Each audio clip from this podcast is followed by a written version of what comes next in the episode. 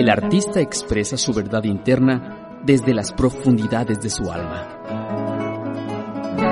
Conoce la gama de pasiones, historias, razones y sin razones que dieron origen a la pintura y escultura que inmortalizan el espíritu humano. Crónicas cromáticas.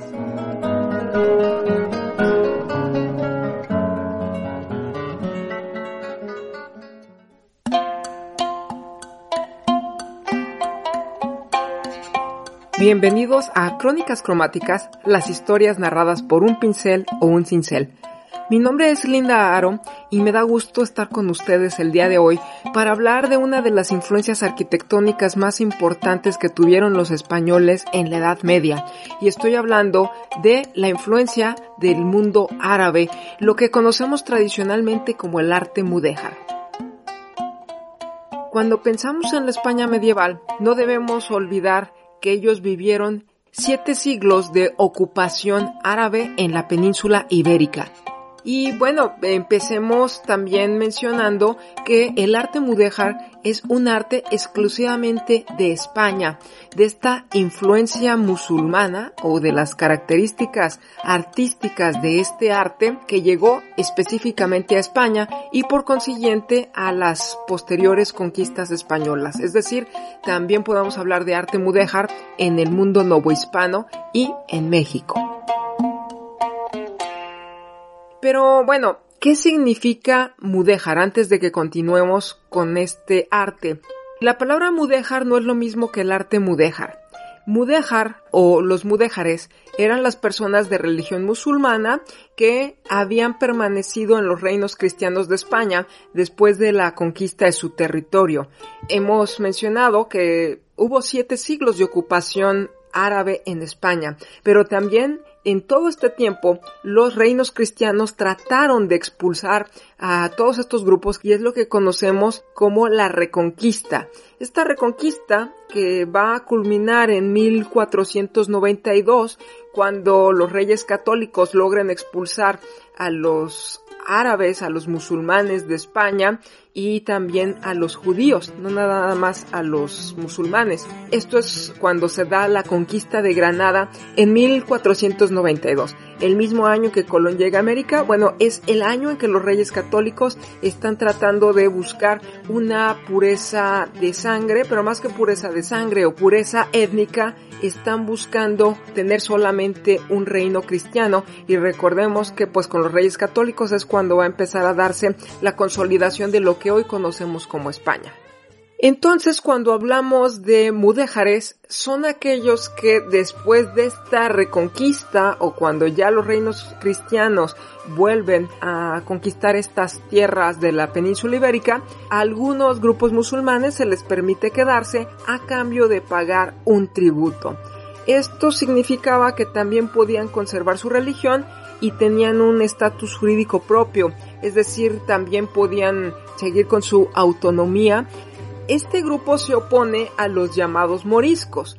Aunque podemos usar a veces indistintamente los términos, los moriscos eran aquellos musulmanes que habían sido obligados a convertirse de forma forzosa al cristianismo. En general, cuando hablamos de moros, pues no hacemos distinción si tenían su religión o no, pero en la teoría sí existe esta diferencia.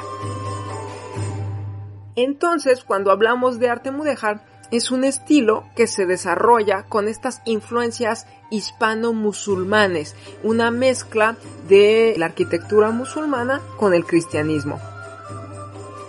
Bueno, debo decir también que no hay una homologación que hablar de árabes o hablar de musulmanes es complejo porque son muchos grupos, pero nosotros cuando recibimos influencias de Oriente, sobre todo en la arquitectura, se notan visualmente. Entonces todas estas asimilaciones del arte oriental, medio oriental, no importa si era de la India o si venía de mm, Egipto o de Turquía o de cualquier otro lugar, eran asimiladas como de los grupos moriscos. Pero ¿cuáles son las características de este arte? Nos estamos refiriendo principalmente a la arquitectura y sabemos que una de las cosas que caracteriza al arte musulmán es el uso de patrones geométricos. Ahorita veremos por qué hay esta temática, pero también hay que decir que principalmente es el uso de ciertos materiales, lo que nosotros conocemos como materiales baratos, aunque en realidad tal vez sea más adecuado hablar de materiales blandos, porque son más moldeables, me refiero al uso del ladrillo, el yeso, la cerámica o la madera. No es lo mismo tener un ladrillo que tener una piedra. Y cuando hablamos de la construcción en piedra o en ladrillo, por supuesto que es mucho más fácil y más económico obtener los ladrillos, que a fin de cuentas es terracota, es tierra cocida, es barro. Estos ladrillos, por cierto, bueno, tenemos vestigios desde la antigua Mesopotamia que ellos ya utilizaban las construcciones de ladrillo, porque recordemos que en el desierto, estamos hablando de Medio Oriente, pues principalmente lo que tenemos es arena, no necesariamente hay tanta piedra, así que este recurso pues es antiquísimo. Bueno, también resulta mucho más barato y se cree que el yeso llega a su vez también de Medio Oriente, se cree que llega a través del mundo árabe. Y qué decir de la cerámica, bueno, todos estos son materiales blandos, pero sobre todo lo más importante es que son materiales baratos, entre comillas. Pero no nada más es el uso de materiales lo que va a conllevar este arte, sino la forma en que se colocan esos materiales y que aquí hay que mencionar que siempre hay una importancia decorativa. Siempre hay motivos que lo decoran todo. Es una profusión de detalles donde dominan patrones geométricos, matemáticos y siempre hay un entramado muy especial en la colocación de los ladrillos. Sin embargo, bueno, es importante señalar que cuando se da la reconquista española y se expulsan a los árabes o están en este proceso, los alarifes, que son los arquitectos del mundo árabe, son los que se han especializado en las construcciones y por supuesto que va a llegar un momento en que esta asimilación cultural ya los españoles no sepan qué es lo propio y qué es lo que ha venido del mundo musulmán. Es como si en México quisiéramos saber qué es español y qué no lo es. Hay un momento en que obviamente tenemos influencias indígenas, tenemos influencias españolas, pero estamos tan inmersos en esa cotidianidad que ya no sabemos lo que es propio y lo que ha venido asimilándose durante siglos. Lo mismo sucedió con los árabes en España. Así que para aquella época, en la Edad Media, la forma de construir era principalmente la de los alarifes y bueno, ya dije que se usan materiales modestos, pero por ejemplo en el entramado de los ladrillos o de la madera, pues hay ciertos patrones repetitivos donde se busca que se vea cierta textura, ¿no? Los ladrillos o la misma madera se van a ir haciendo entramados. Otro motivo por el que se recurre a este tipo de construcciones es la mano de obra, que la mano de obra calificada era precisamente la árabe, cuando los españoles expulsen a los árabes y a los judíos de España en 1492, se quedarán sin dos cosas. En primer lugar, con los árabes estaba la mano de obra calificada, era un mundo de artesanos con altas técnicas casi en todo lo que emprendían, y con los judíos se va el capital intelectual. No quiere decir que los árabes no fueran intelectuales, también el conocimiento estaba con los árabes de ellos nos llegaron conocimientos médicos, conocimientos tecnológicos, el papel, por ejemplo, también llega a través de los árabes, etc. Incluso cuando llegaron a convivir, hay un momento en que logran convivir con armonía árabes, judíos y cristianos. Se dice que este fue el momento de esplendor en la Edad Media de España. Pero ahora se va a usar la mano de obra musulmana de estos grupos que ya han sido dominados y se usa por esta razón. Precisamente una de las cosas que significa mudejar también es los dominados. Son aquellos que se les permite quedarse pero que ya están bajo un gobierno cristiano.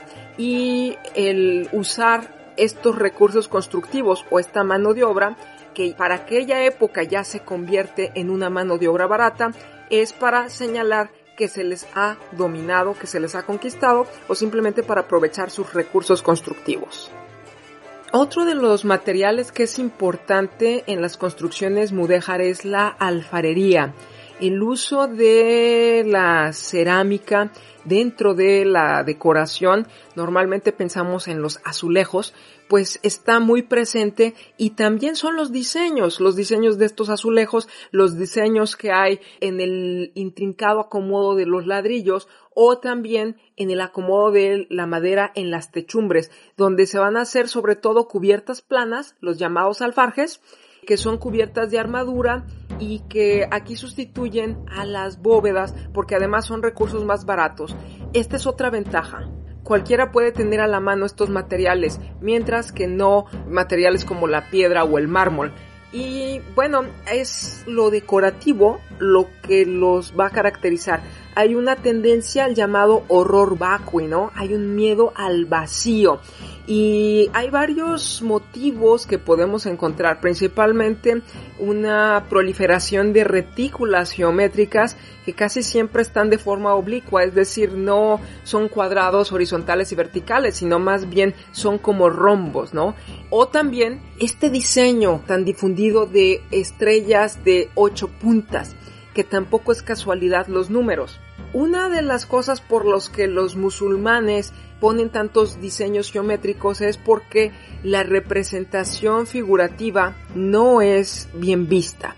Y bueno, no quiere decir que no exista, hay algunos ejemplos, pero por lo general tratan de eliminar las imágenes figurativas porque solamente Dios es el gran creador y tratar de imitarlo pues es una especie de sacrilegio Dios también no puede ser representado porque es el innombrable, es el incognoscible, así que mejor se evitan estos temas y se ponen pues la perfección de las matemáticas, lo que a veces también se conoce como geometría sagrada, una geometría que podemos encontrar en la naturaleza misma, pero que intuitivamente ciertas culturas asimilan y plasman en sus obras.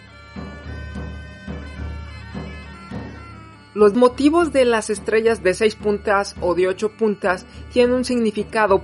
A esto se le conoce a esta decoración como lacerías, porque son líneas entrelazadas que forman estrellas o polígonos y hay presentes varios motivos, no nada más es la geometría, también hay dibujos vegetales o también la presencia de caligrafía.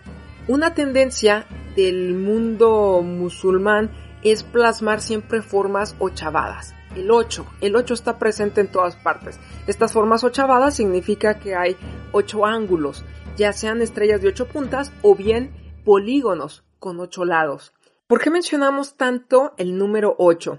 No es exclusivamente el número 8.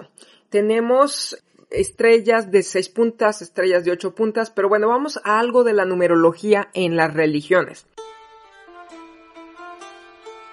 El número 3, el triángulo, está presente casi en todas las culturas y representa alguna trinidad.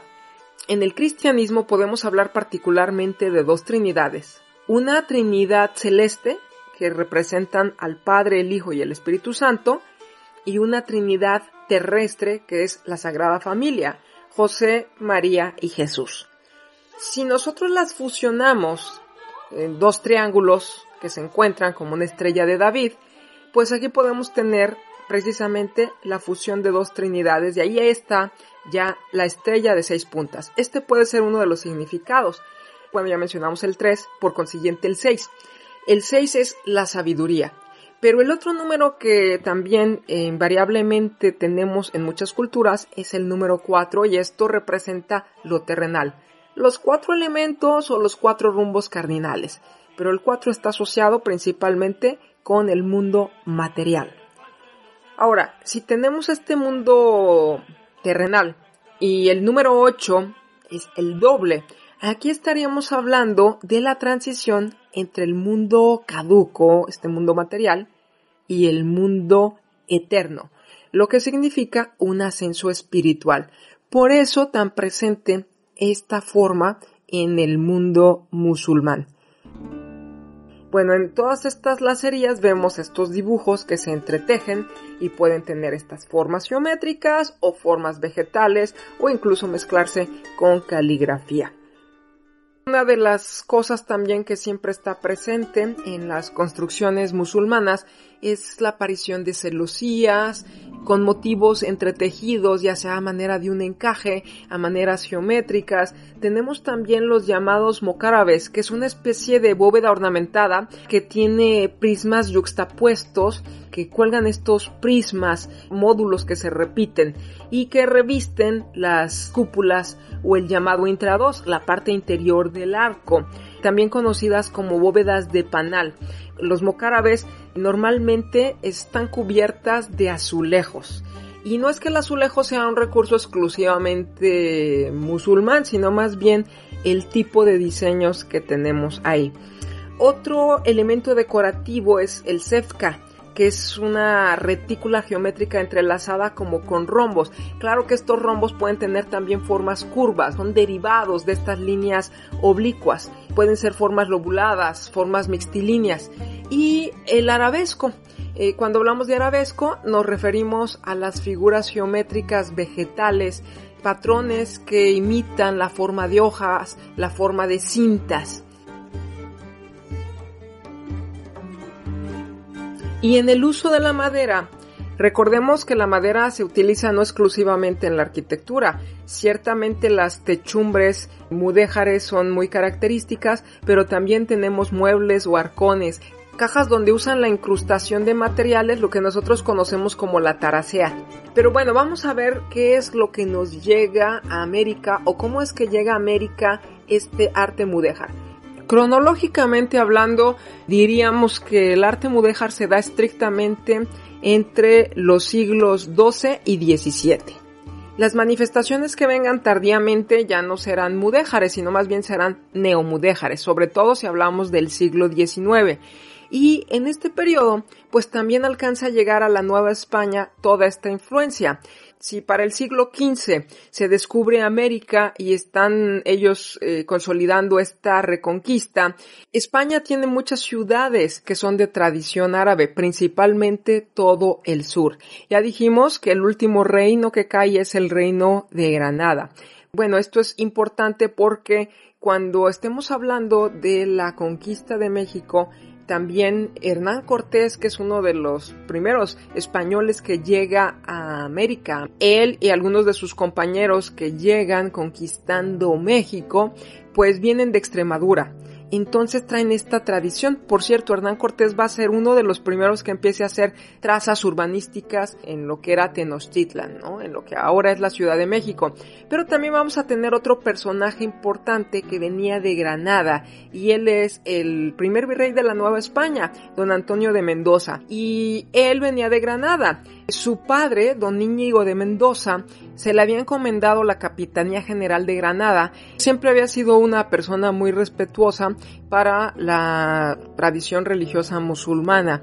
Él es muy respetuoso de esta tradición de los moros granadinos y a él le toca transformar la ciudad de Granada en una ciudad castellana. Él se percata que tiene calles muy angostas y que deben retransformarlas, sin embargo, esta tolerancia religiosa hizo que asimilaran muy bien también los estilos que se encontraban aquí. Aunque más tarde ya vendrá una conversión forzosa de los granadinos, pero bueno, esa es otra cosa. A mí lo que me interesa señalar es que don Antonio de Mendoza cuando en 1535 llega a México, él no vivía un fanatismo antimusulmán. Por el contrario, estaba acostumbrado a convivir con esta tradición religiosa y artística, arquitectónica, visual.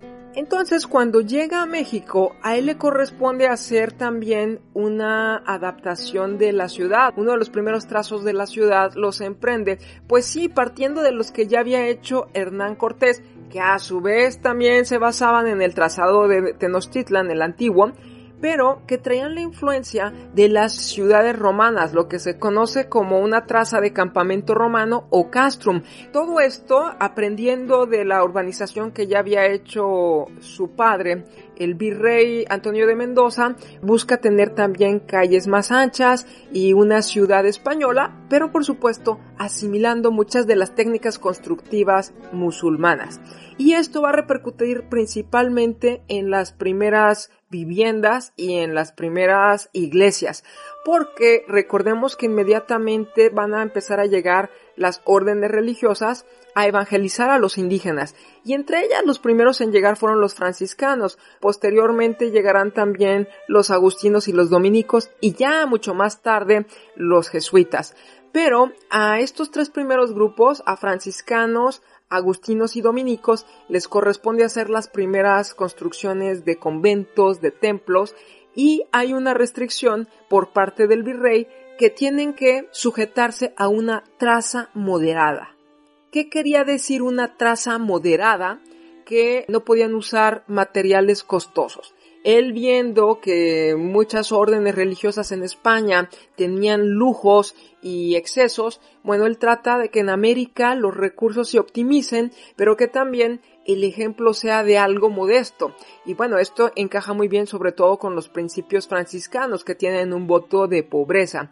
Así que dentro de estos parámetros, lo que se busca es que se utilicen materiales de bajo precio y cubiertas planas para los techos, sí que es donde se va a poder aprovechar estos recursos de los alfarjes, estas cubiertas planas forradas de madera. Y en algunos lugares el uso del ladrillo, aunque hay que decir que en América prolifera la piedra. Y además con el paso del tiempo muchas de estas construcciones se fueron transformando de forma que fueron metiendo materiales más duraderos o incluso más firmes. Así que se conserva poco de lo que originalmente se construyó, pero todavía tenemos algunos ejemplos. Uno de los recursos que se va a adaptar mejor en estas primeras iglesias son las cubiertas de madera. Y aquí hablamos que las primeras construcciones que van a hacer estos religiosos, por supuesto, van a ser en el Valle de México, que es el primer lugar donde ellos están evangelizando y donde están colonizando los españoles. Aquí de estas primeras iglesias que construyen como la iglesia de San Francisco, la de San Agustín, la de Santa Domingo y podemos mencionar también eh, un poquito más tarde la profesa y el convento de la Merced van a tener cubiertas de madera.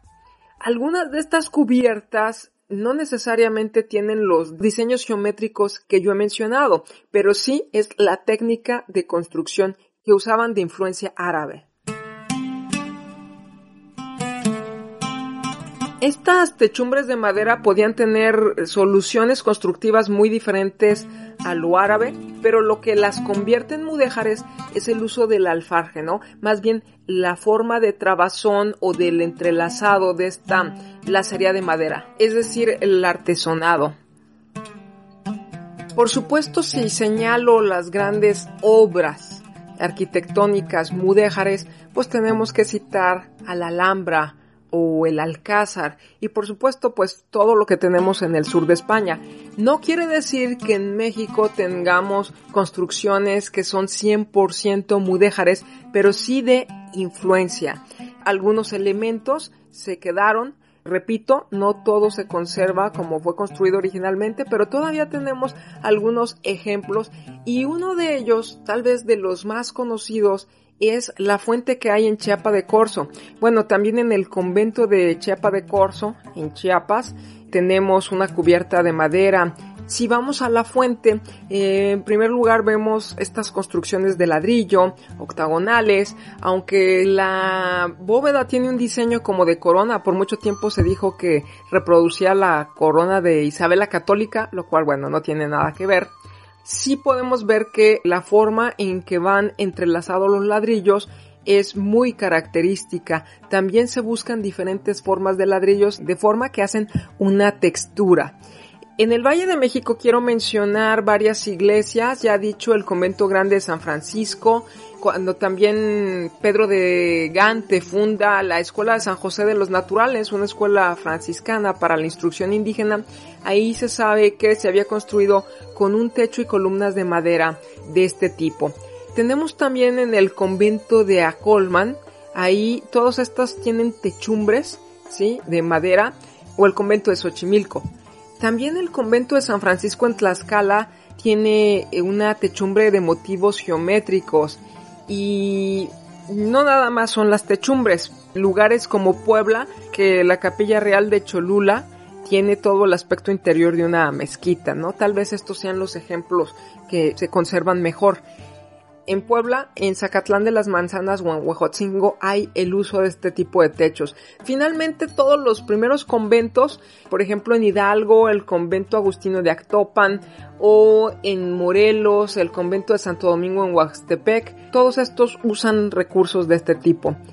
En Morelos, en Hidalgo, en Michoacán, en Oaxaca, en Puebla, en Tlaxcala, en el Valle de México, tenemos construcciones de estas influencias, sin embargo, tal vez sea Chiapas con su fuente mudéjar en Chiapa de Corzo el mejor ejemplo.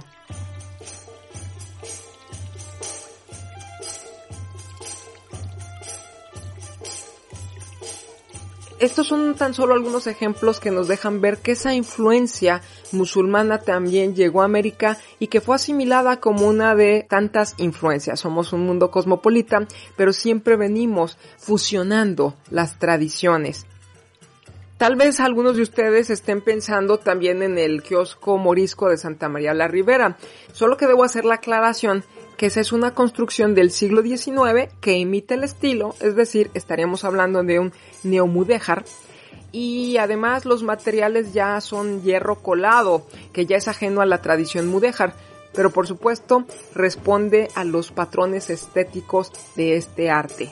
Quiero cerrar este programa mencionando entonces cuáles son las características del arte islámico, que es principalmente un ritmo repetitivo, este ritmo repetitivo lo que da a entender es la eternidad, la mutabilidad del espacio. Recordemos que el único verdadero creador es Dios y no debemos equipararnos, pero sí podemos hacer patente la perfección de su creación.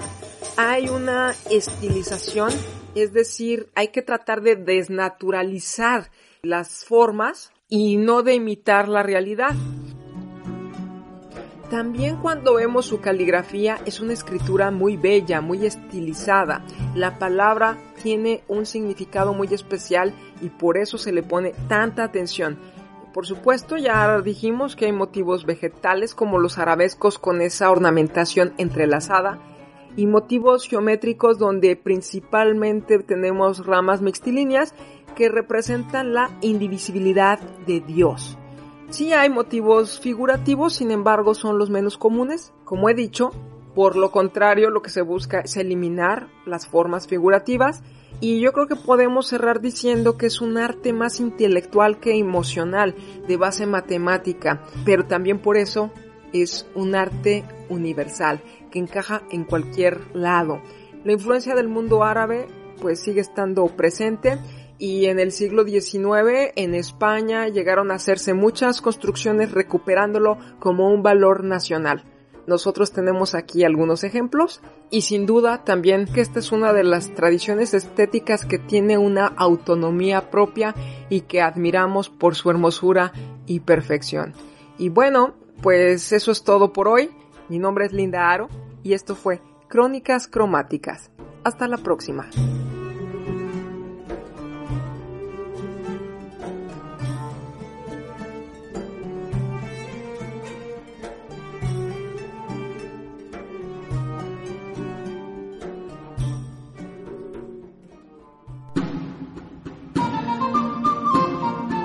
La felicidad del mundo llegará cuando los hombres sepan ver con la profundidad del corazón. Acompáñenos en nuestra próxima edición de Crónicas Cromáticas.